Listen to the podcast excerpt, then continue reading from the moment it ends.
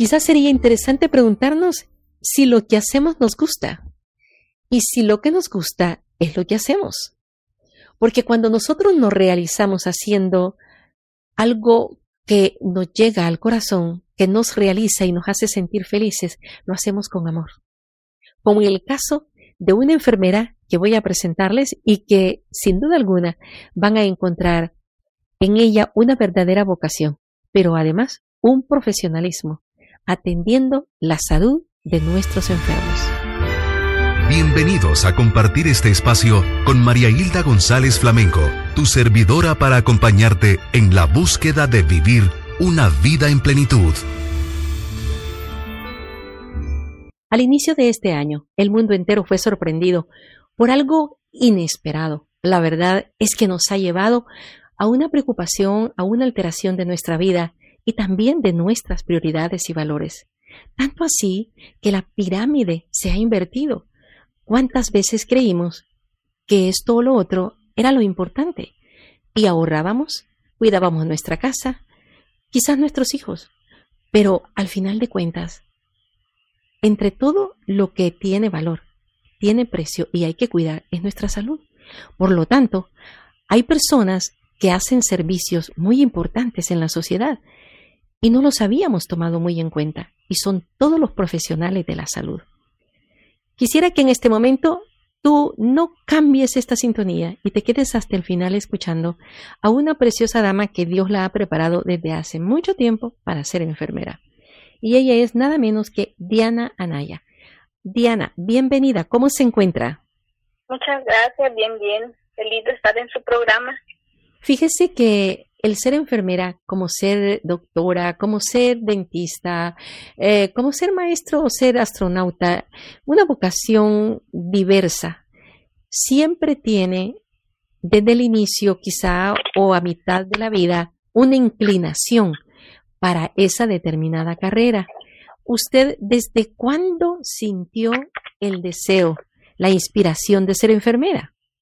Pues desde muy pequeña yo quería ser enfermera, ¿verdad?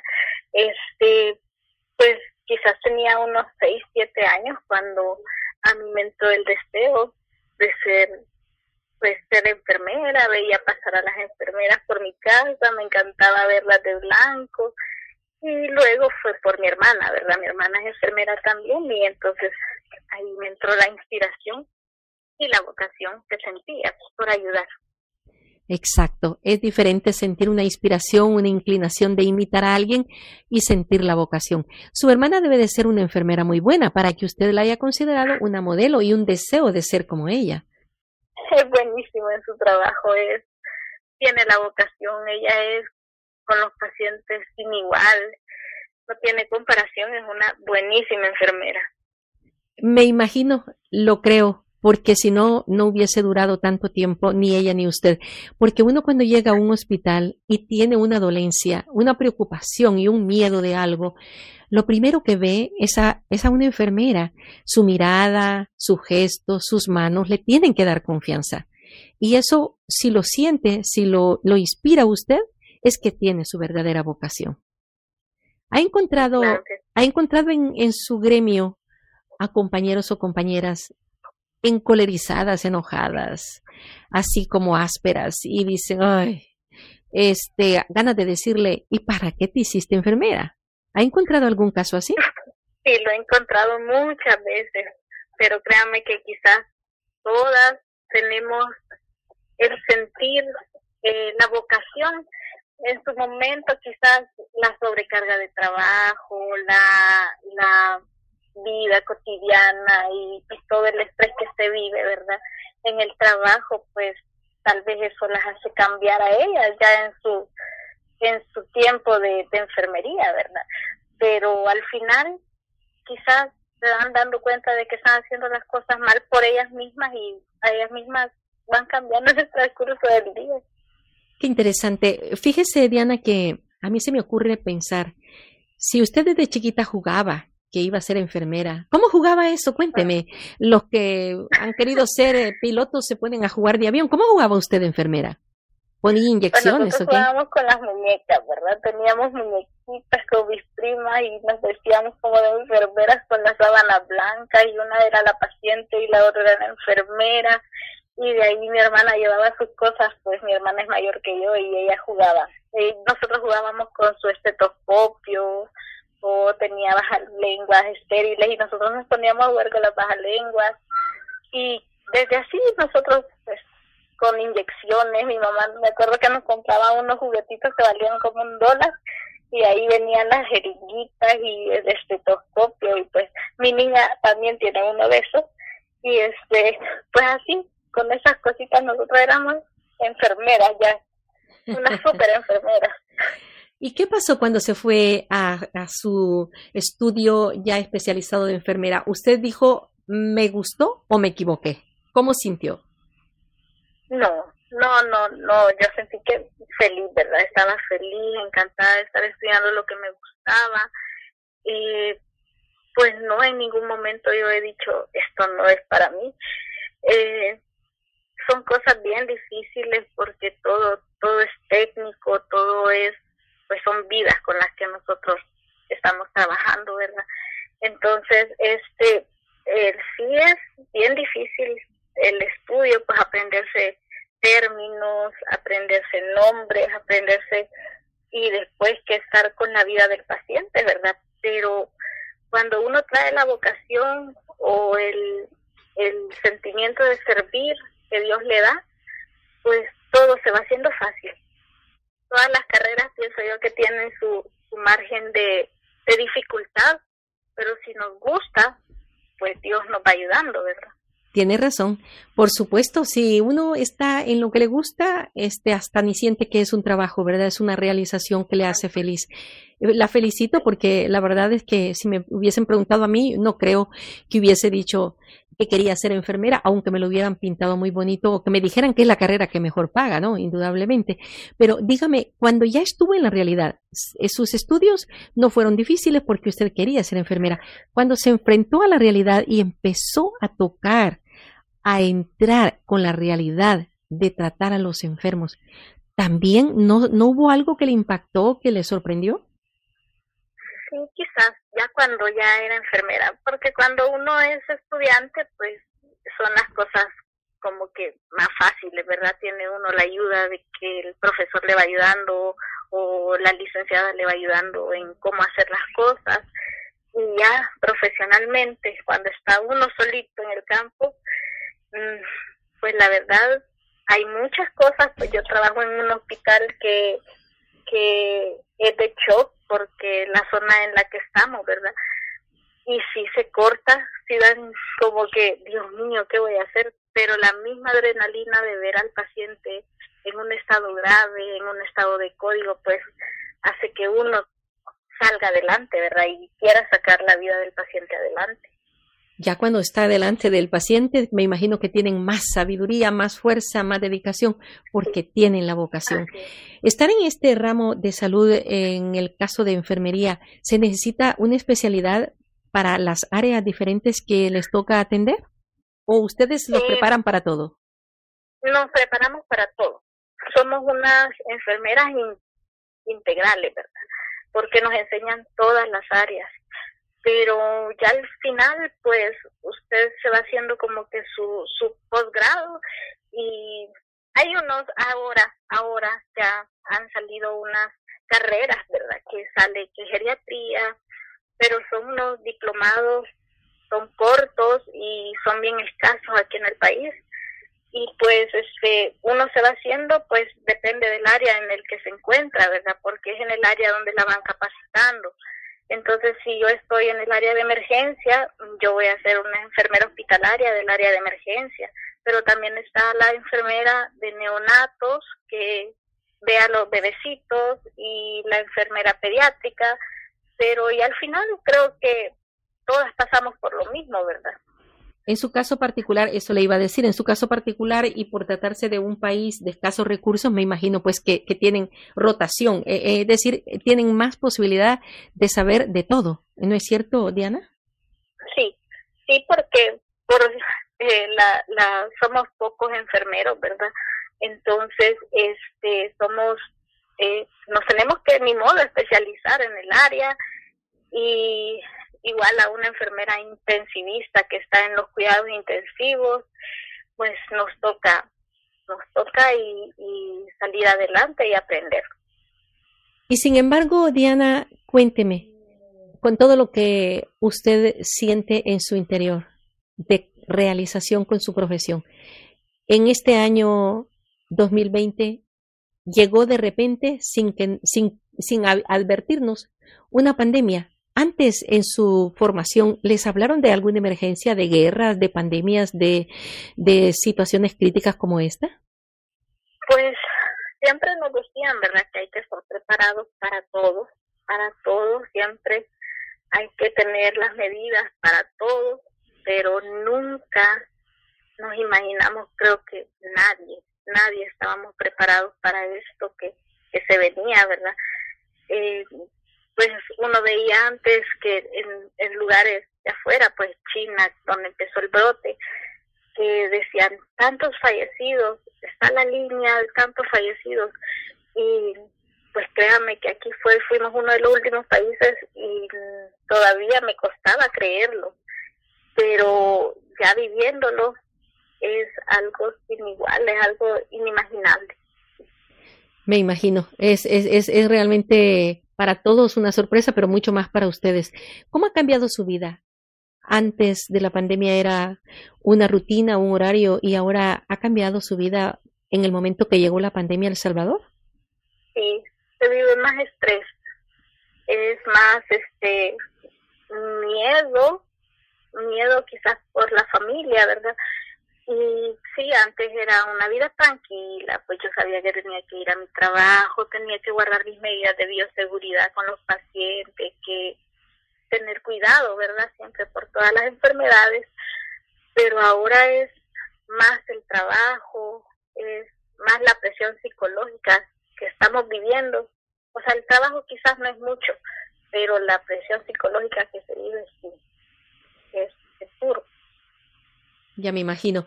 En este caso, este, usted está en un hospital general donde llega de todo, pero también le ha tocado atender COVID-19. Sí, tenemos un área que se llama área de IRA, que son las enfermedades respiratorias, y ahí es donde llegan los pacientes con COVID. Y siempre estamos en el área general de la emergencia, y las enfermedades de la emergencia, eh, hay un día que cubrimos el área de COVID un día les toca llegar a esa área. Sí. Pero me contaba que por lo que está ampliándose eh, la cantidad de enfermos, la cantidad de contagiados, eh, también el hospital se puede eh, incrementar este tipo de pacientes. Sí, el, ahorita ya, ya los hospitales que estaban como hospitales COVID ya colapsaron y este, nos están ya llegando a nosotros. Somos ya ahora un hospital COVID porque ya no hay más camas en los hospitales que estaban designados para eso. ¿Y en qué medida han tenido capacitación para esta emergencia?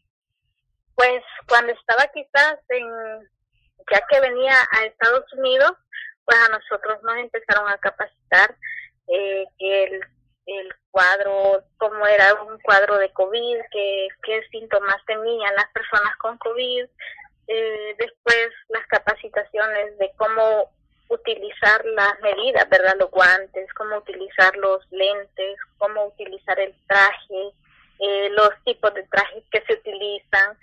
Entonces, sí, ahorita estamos capacitación tras capacitación.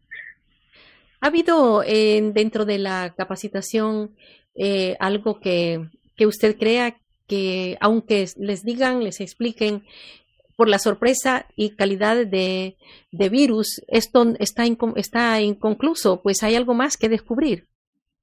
Siempre es algo nuevo, ¿verdad? Porque los pacientes no todos son iguales. O sea, hay pacientes que traen, que no traen síntomas y son COVID. Hay pacientes que traen una tos leve y son COVID a los pacientes que vienen muy, muy graves. Entonces todo es bien como sorpresa, ¿verdad? Porque los síntomas del, del COVID-19 pues son, son rápidos. Entonces una persona con una tos leve ahorita puede pasarme mañana una neumonía, ¿verdad? Entonces hay que estar preparados para todo y hay que estar un pie adelante. ¿Qué, tan frecuente es la neumonía en El Salvador? ¿Ha habido mm, este, en rutina eh, por años muchas muertes sobre esta, esta, esta contingencia? Sí, las neumonías aquí en El Salvador son bien frecuentes. Quizás de unos 20 ingresados que teníamos, 8 eran neumonías. Este, somos un país tropical, ¿verdad? Donde la lluvia viene ahora, mañana se quita y está un, un sol y mañana otra vez estamos con lluvia o en la tarde estamos con sol y entonces ahí los cambios de clima pues afectan más a las personas mayores, ¿verdad? Pero ahora, ahora tenemos 26 camas de COVID y todas son neumonías. Entonces como que, o sea, se ha superado el número de neumonías relativamente pocas camas para la cantidad de enfermos que puedan haber en el país. En esa zona donde, donde esté el hospital. Empezamos. Sí, ajá. Y que comienzan. ¿Usted cree que las medidas tomadas por el gobierno han sido suficientes, aunque algunos se han, eh, eh, pues, dicho que se han exagerado las medidas?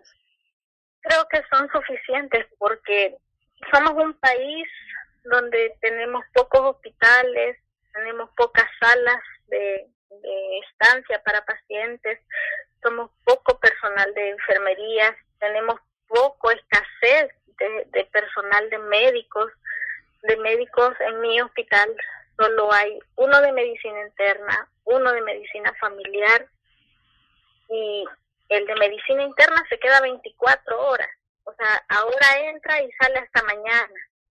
Entonces, o sea, tenemos, y solo se queda uno para todo el hospital. Entonces sí, creo que si no se hubieran tomado las medidas a tiempo, ya ahorita estuviéramos rebalsando, ¿verdad? Un, médico internista se queda para todo el hospital. ¿Y como cuántas enfermeras se quedan para todo el hospital?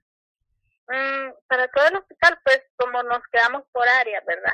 Por ejemplo, en el área donde yo estoy, que es la emergencia, solo nos quedamos cuatro enfermeras pero una atiende al paciente cuando llega, la otra lo eh, está en el área de máxima y la otra queda en el área de observación y la cuarta enfermera ahora va a COVID.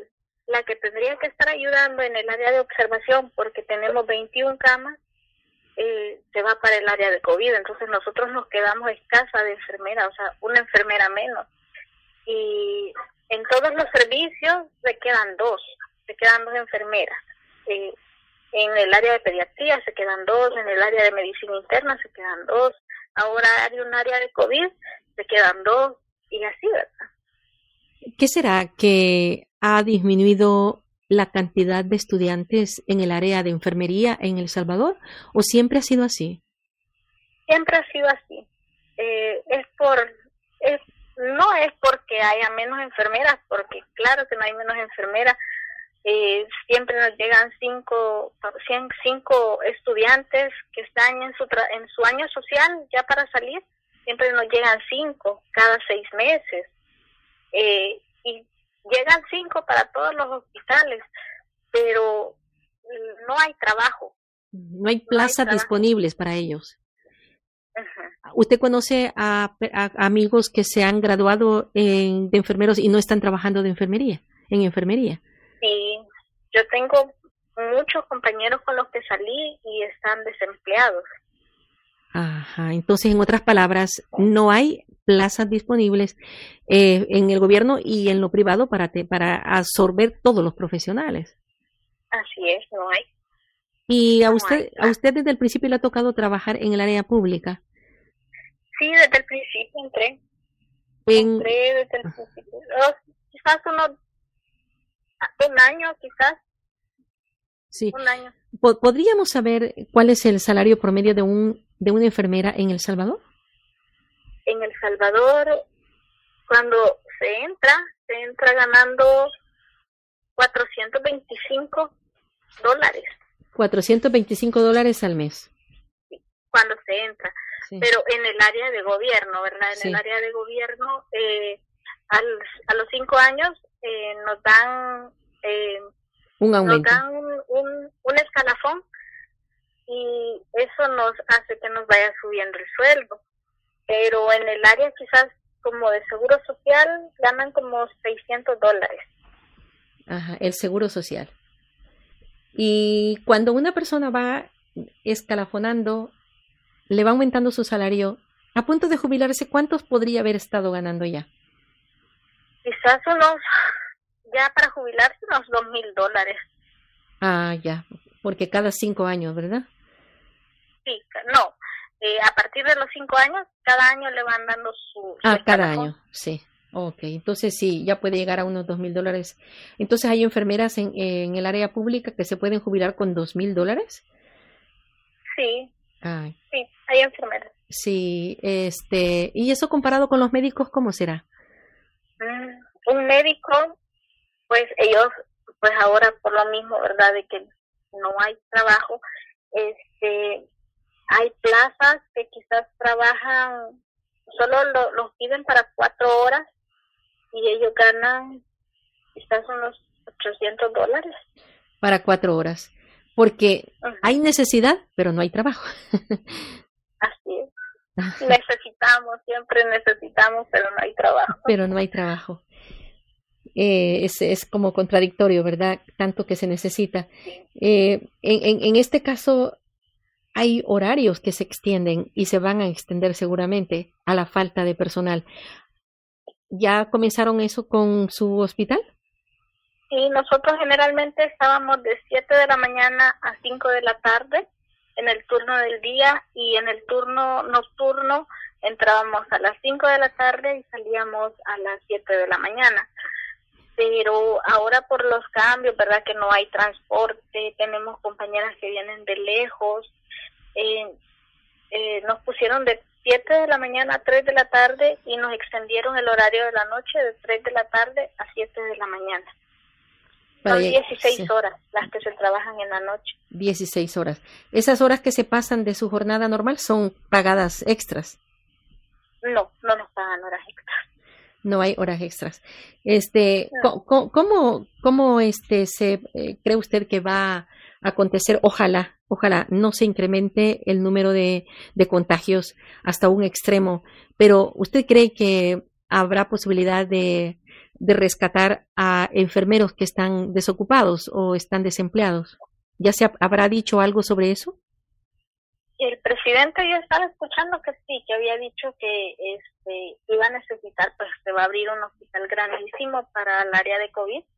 Y sí, yo escuché que sí, iban a empezar a, a pedir currículum para personal de enfermería. Incluso nosotros creo que ya, ya tenemos como a cinco a cinco trabajadores que están que están ya desempeñándose, eh, pero se llaman servicios profesionales, los que ellos están haciendo. Sí. Servicios van a abrir, sí. van a abrir este plazas. Plazas tanto para enfermeros, me imagino que también para médicos, ¿verdad? Sí, tanto para enfermeros y médicos. Ahora, hablemos del COVID. En este caso, y gracias a las medidas preventivas que se han tomado en consideración, que a diferencia de Venezuela, a diferencia de Ecuador, del Perú, de, Nicaragua, eh, otros países que están quizás más emproblemados, ¿usted cree que vale la pena que no nos arriesguemos y que quedemos y pidamos a la gente que se quede en casa? Créame lo que sí, o sea, he visto pacientes llegar y créame que me he quedado con la, boca abierta, pues porque la enfermedad, la dicen, es dura, ¿verdad? Es dura, pero estando enfrente de la persona no tiene palabras para describirla. Entonces sí, tenemos que quedarnos en la casa y tratar de estar en la cuarentena y tratar de salir cuando de verdad lo necesitemos y no por algo que se me olvidó y tengo que ir al súper hay que quedarnos en la casa porque no queremos ver a nuestra familia o a nuestros amigos en esta situación, ¿verdad? Hemos escuchado que el gremio de médicos y enfermeras en, en lo posible han hecho lo, un llamado para decir no, no comencemos todavía el trabajo normal, todavía solo los trabajos esenciales. ¿Usted ha formado parte de eso? ¿Está de acuerdo a que se extienda las medidas preventivas? Sí, creo que todos como profesionales de la salud sí estamos de acuerdo en eso no es momento para salir a la calle, no es momento para retomar nuestros trabajos. Ahorita es momento de tratar de bajar esta curva y, y pues que se vaya diseminando el virus porque nosotros somos el único medio para que el virus siga. Pero si nosotros nos quedamos en la casita, quizás este vamos a bajar esa curva, ¿verdad? Pero si ahorita no es momento para empezar de nuevo a nuestros trabajos o de nuevo a nuestra vida normal. Si usted tuviera que reunir a su familia, su esposo, sus hijos, eh, sus parientes más cercanos, los, los abuelos, los tíos, ¿cuáles son las recomendaciones más urgentes? Lo que le pediría a usted de corazón, hagan esto o no hagan esto, ¿qué le pediría? Primero que no salir de la casa, ¿verdad? Y este, pues si se sale, llevar, portar la mascarilla, que cuando venimos lavarnos las manos, lavarnos las manos, la cara, luego quitarnos la ropa, bañarnos y más si tenemos personas mayores y niños en la casa, pues tratar de protegerlos a ellos, ¿verdad? Todas las cosas que compremos, pues limpiarlas y, y toda la superficie donde estemos, limpiarlas, aunque se vea extremista, pero tratar de limpiar todo lo que podamos porque el virus se aloja en cosas que nosotros no nos podemos ni a pensar, en el teléfono, el teléfono es un medio de, de, contagio sumamente alto. Hay que evitar, ¿verdad?, estar... Eh, estar mucho con el teléfono si se viene de fuera o antes desinfectarlo. Eh, una, una pregunta bien importante. el gremio en, en unos países, en Europa y a veces en algunos países de Latinoamérica, ha sido reconocido, aplaudido y considerado héroes, pero en otros no. ¿Usted cómo se siente que ahora la han respetado más que antes o ha sentido alguna discriminación si ha llegado a una casa o una tienda? Creo que ahora es como que pues todos dicen los héroes, ¿verdad? Pero ya estando enfrente de las personas es como que nos tienen miedo de que nosotros los vayamos a contagiar a ellos. Yo viví una experiencia cuando empezaba esto, pues eh, fuimos con mi esposo y, él me iba a ir a dejar ese día mi trabajo y yo lo vi que estaba él estaba bien cansado y le dije no yo me voy a ir en el bus y me fui en el bus y desde que me subí toda la gente se me quedó viendo así y todos me, me veían. Y se alejaban. Y yo me empecé solo me veían así como con miedo y, y yo empecé a sentirme mal verdad se siente tan mal uno.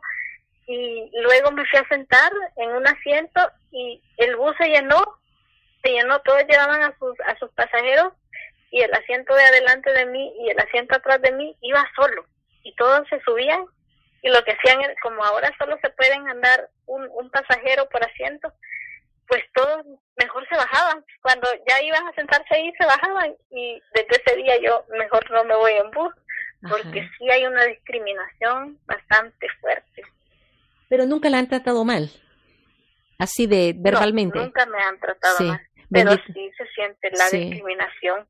Pero usted fue una vez nada más en autobús. Hay muchas compañeras que tienen que tomar el servicio comunitario de transporte. Sí, tengo compañeras, tengo compañeras que a veces los buses no les paraban cuando todo empezó, ¿verdad? Los buses no les paraban y ella dice que les hacían parada. Tengo una compañera que viene de, de un lugar que se llama San Vicente a Pastepeque y ella les hacía parada a los buses y les hacía parada y no le hacían, no, no, se iban de paso y esa pobre compañera pues ya llegó tarde a su trabajo porque los buses no le paraban.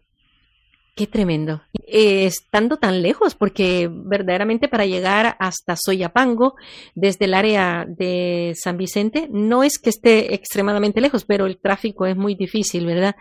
Eh, no, no, es, no, no, son, no son carreteras muy, muy viables. Eh, pobrecita, de verdad, me imagino que ella y otros más están sufriendo como esto. Ahora, trasladémonos un poco al ambiente familiar. en su familia ha habido calma, le ha costado usted eh, hacer que absorban y que sean parte de la solución, en este caso de la epidemia, de la pandemia? Pues al principio sí, fue difícil, porque yo siempre he seguido las medidas desde que yo estudiaba, me acuerdo que eh, me, me iba para el garage y ahí me quitaba toda mi ropa y de ahí me venía y me iba a meter al baño y me venía en sandalias me venía ya así. Este, y quizás ellos lo veían, ¿verdad? Y decían, sí, está bien que nos proteja, pero ahora que empezó todo esto, yo les empecé a dar charlas y les decía, así vamos a hacer, vamos a echarnos esto, vamos a ponernos esto, vamos a ponernos, nos vamos a quitar los zapatos, que vamos a entrar a la casa en sandalias. Y entonces ellos como que al principio bien renuentes, pero día con día pues se fueron acostumbrando y ahora pienso yo que ya lo hacemos todo, ¿verdad? ¿No ha habido eh, un ambiente en cuanto a la salud que crea usted que hace efecto del estrés que puedan tener sus familiares? Sí, tienen estrés, tienen, todos tienen su grado de estrés porque todos cuando yo vengo me dicen, ¿cómo te fue? ¿Y cómo te fue ahora? Ay, yo les cuento, ¿verdad? mi mami está lejos, está en Santa Ana y ella me llama todos los días y me dice, ¿cómo estás? Y, y no te pasó nada ahora. Eh, pues tuve unas compañeras que las encuarentenaron y las mandaron a cuarentena.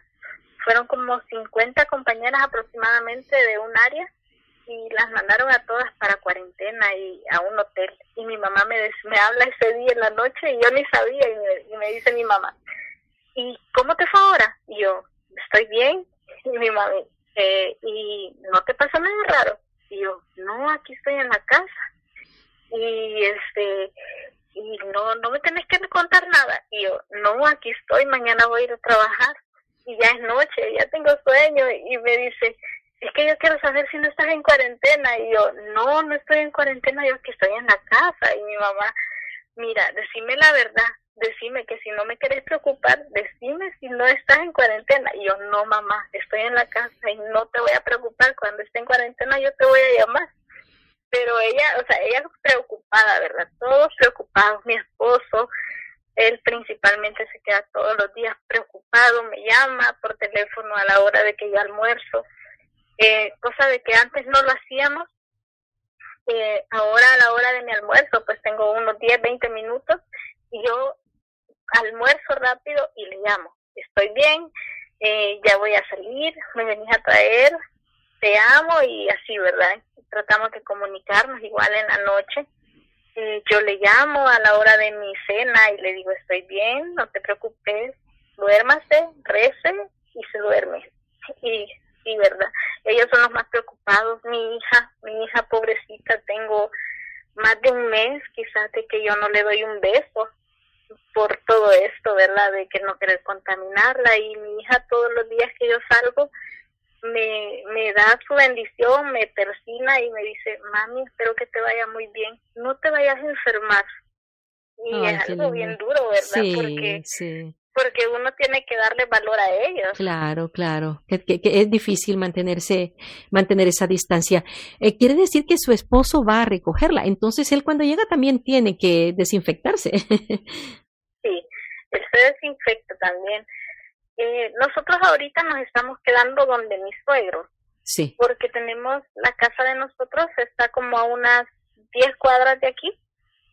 Pero esa casa, pues la hemos dejado para yo irme a bañar ahí. Ahí nos bañamos y ahí lavo mi ropa. Ahí la dejo en agua caliente y ya me vengo limpia, ¿verdad? Ya vengo limpia a esta casa está usando dos casas para poder eh, para, para poder este librar del contagio de su familia.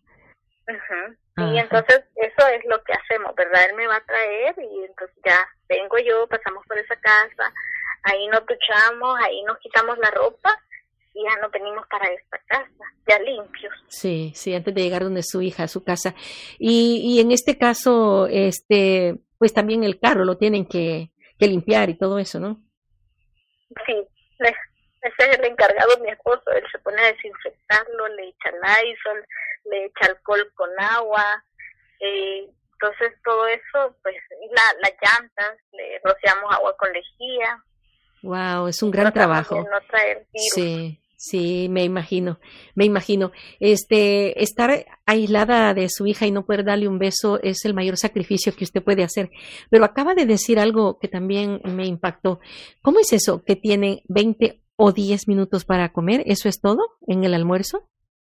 Pues tenemos eh, 40 minutos como ley, ¿verdad? Sí. Pero la verdad es que nos, nos pues en el día a día no podemos tomarnos esos 40 minutos y decir, ah, voy a relajarme, voy a comer tranquila, porque no se puede. Somos muy poquitos enfermeros y necesitamos ayuda, ¿verdad? Entonces, en la práctica no pueden tomar 40. Sí.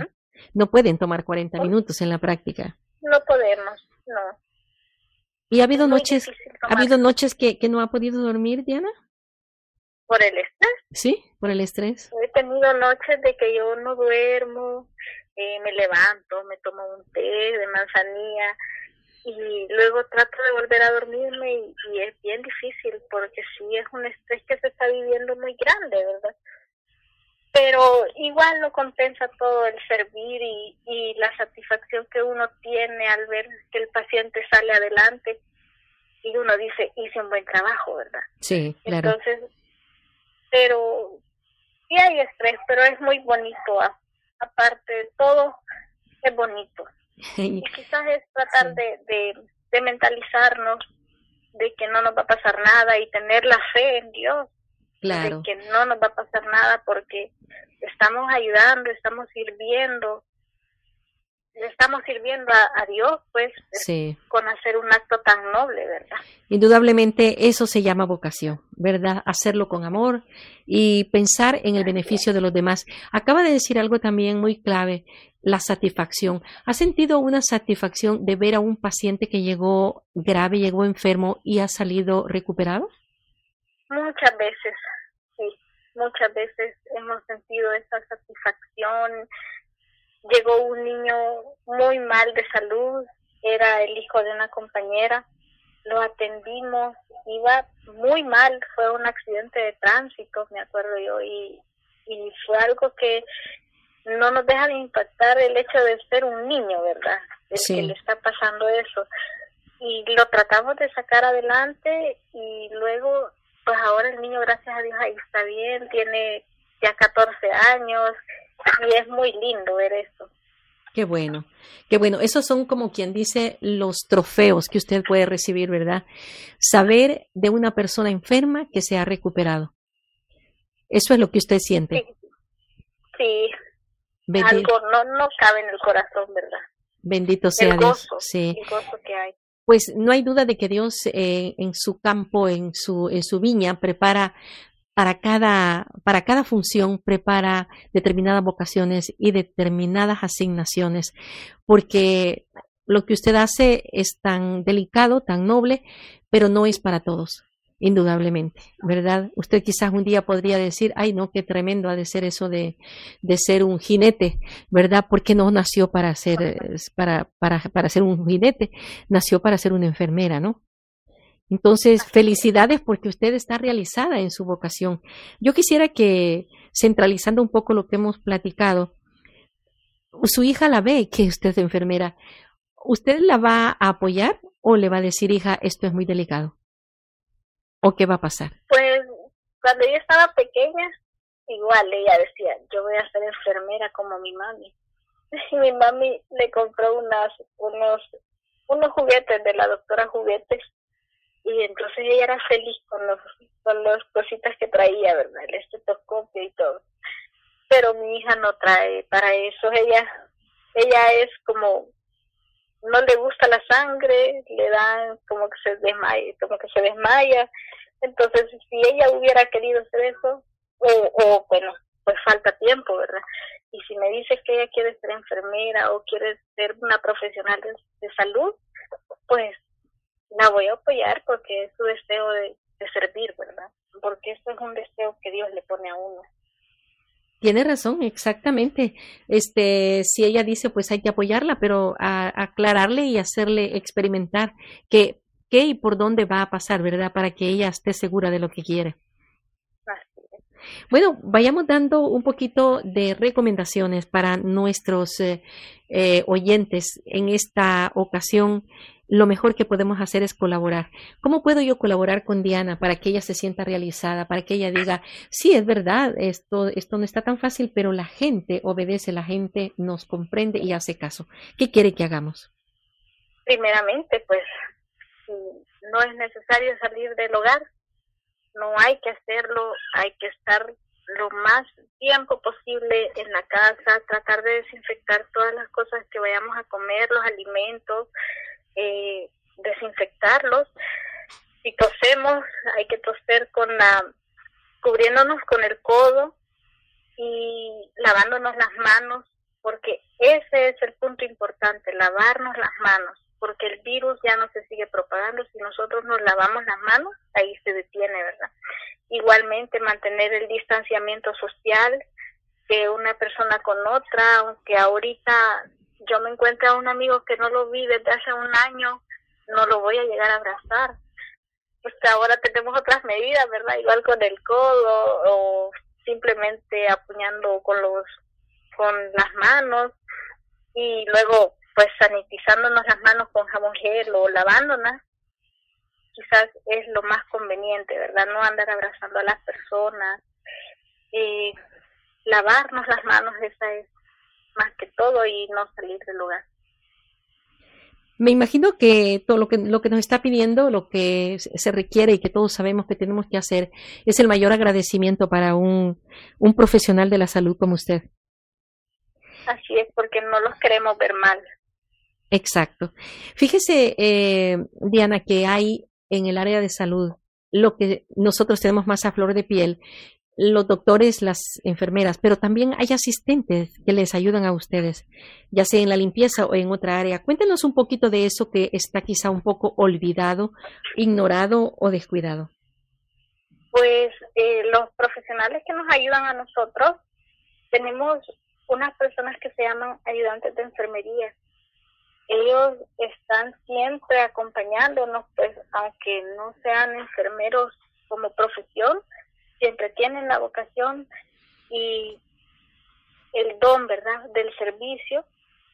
Ellos siempre nos acompañan, ellos pues son personas que ahorita la gente solo dicen los enfermeros, los enfermeros, los enfermeros, pero no, también detrás de nosotros están ellos que nos ayudan, son las personas que también arriesgan su vida, porque son las personas que llevan los exámenes al área de laboratorio, son las personas que siempre están ahí cuando nosotros necesitamos algo, ellos están siempre con nosotros, ¿verdad? Igual están los ayudantes que de la limpieza que ponen en vida su eh, en riesgo su vida por el hecho de andar recogiendo tantos residuos, eh, las cosas contaminadas, pero también hay que agradecerles a ellos porque por la necesidad o igual por la vocación y no pudieron, siempre están ahí con nosotros, ¿verdad? Excelente, tiene, tiene toda la razón. Si hay algo que mejorar, si usted llegase a ser eh, una asesora del presidente de hoy o de mañana, ¿qué, qué, mejoraría en el, en el área de salud usted como, como asesora en, en un país como El Salvador? Diana, ¿qué haría? ¿Qué sugiere? Quizás lo principal, más recursos, ¿verdad? Necesitamos muchos recursos, necesitamos muchas manos en, en todas las áreas, pienso yo, en todos los hospitales tenemos esa debilidad, pues que somos muy poco personal. A veces las personas se quejaban de nosotros porque decían que no los atendíamos. Créame que nosotros hacemos todo lo que está en nuestras manos por atenderlos a todos, pero es tan grande la demanda de pacientes aquí en El Salvador, pues que no dábamos abasto, ¿verdad? Y quizás una de las cosas que quizás haría sí, que o diría para asesorar a la persona ejecutiva, pues decirle que contrate más personal, ya sea médico, ya sea enfermera y, o ayudante, ¿verdad? Sí. ¿Y harían falta más hospitales también? también hacen falta muchos hospitales porque, por ejemplo, tenemos aquí en el área de San Salvador sí hay bastantes hospitales porque tenemos uno que se llama Hospital Rosales, eh, Sacamil, Reapango, tenemos eh, como seis, seis, siete quizás, pero ya en las zonas más alejadas como San Vicente, cuando está el hospital de San Vicente y eso tiene que ver a muchas áreas. Igual en Santa Ana solo está Santa Ana y tiene que ver Chalchuapa, tiene que ver Atuquizá, tiene que ver muchas áreas que, que tiene mucha gente problemas para llegar al hospital. Todavía hay muchas, hay mucha dificultad pues por la pobreza, ¿verdad? Que a las personas les cuesta ir a un hospital y quizás sí es abrir uno, un hospital más cerca de cada, de cada lugar. Más hospitales y descentralizados. Por ejemplo, en las áreas eh, limítrofes como Chalatenango, como eh, son, bueno, el área de Sonsonate, el área de San Miguel, más, más eh, hospitales. Y el área de Soyapango, donde está usted, que es muy poblado, ¿no? Un, un área verdaderamente intensa en población, con un solo hospital es muy poco. Así es, y, y aparte de eso, pues la, la, la delincuencia que tenemos en esta área, ¿verdad? Ajá. Ya me imagino. Me imagino. es muy, pocos. Solo somos uno ajá, para tantas personas y, y tanta contaminación que hay aquí. Pues. Sí, claro. Es un área este, de, de producción, de, de fábricas. Ahora bien, ¿también el salario hay que mejorarlo? esa sería otra. La verdad es que el salario, pues nosotros aquí ganamos en dólares, pero, o sea, es como que tuviéramos un salario de, de, ¿En Colón. En Colón, así es. Pero no lo cambian a dólar, ¿verdad? sí, se, se, se llama, se llama dólar, pero es como, como si tuviese el valor de un colón. Así es, y hay cosas que pues nosotros aquí, por ejemplo, ¿qué cuesta un galón de leche en Estados Unidos? Ajá. Bueno, ¿como cuánto cuesta? Aquí vale un galón de leche, vale 4.60. Sí.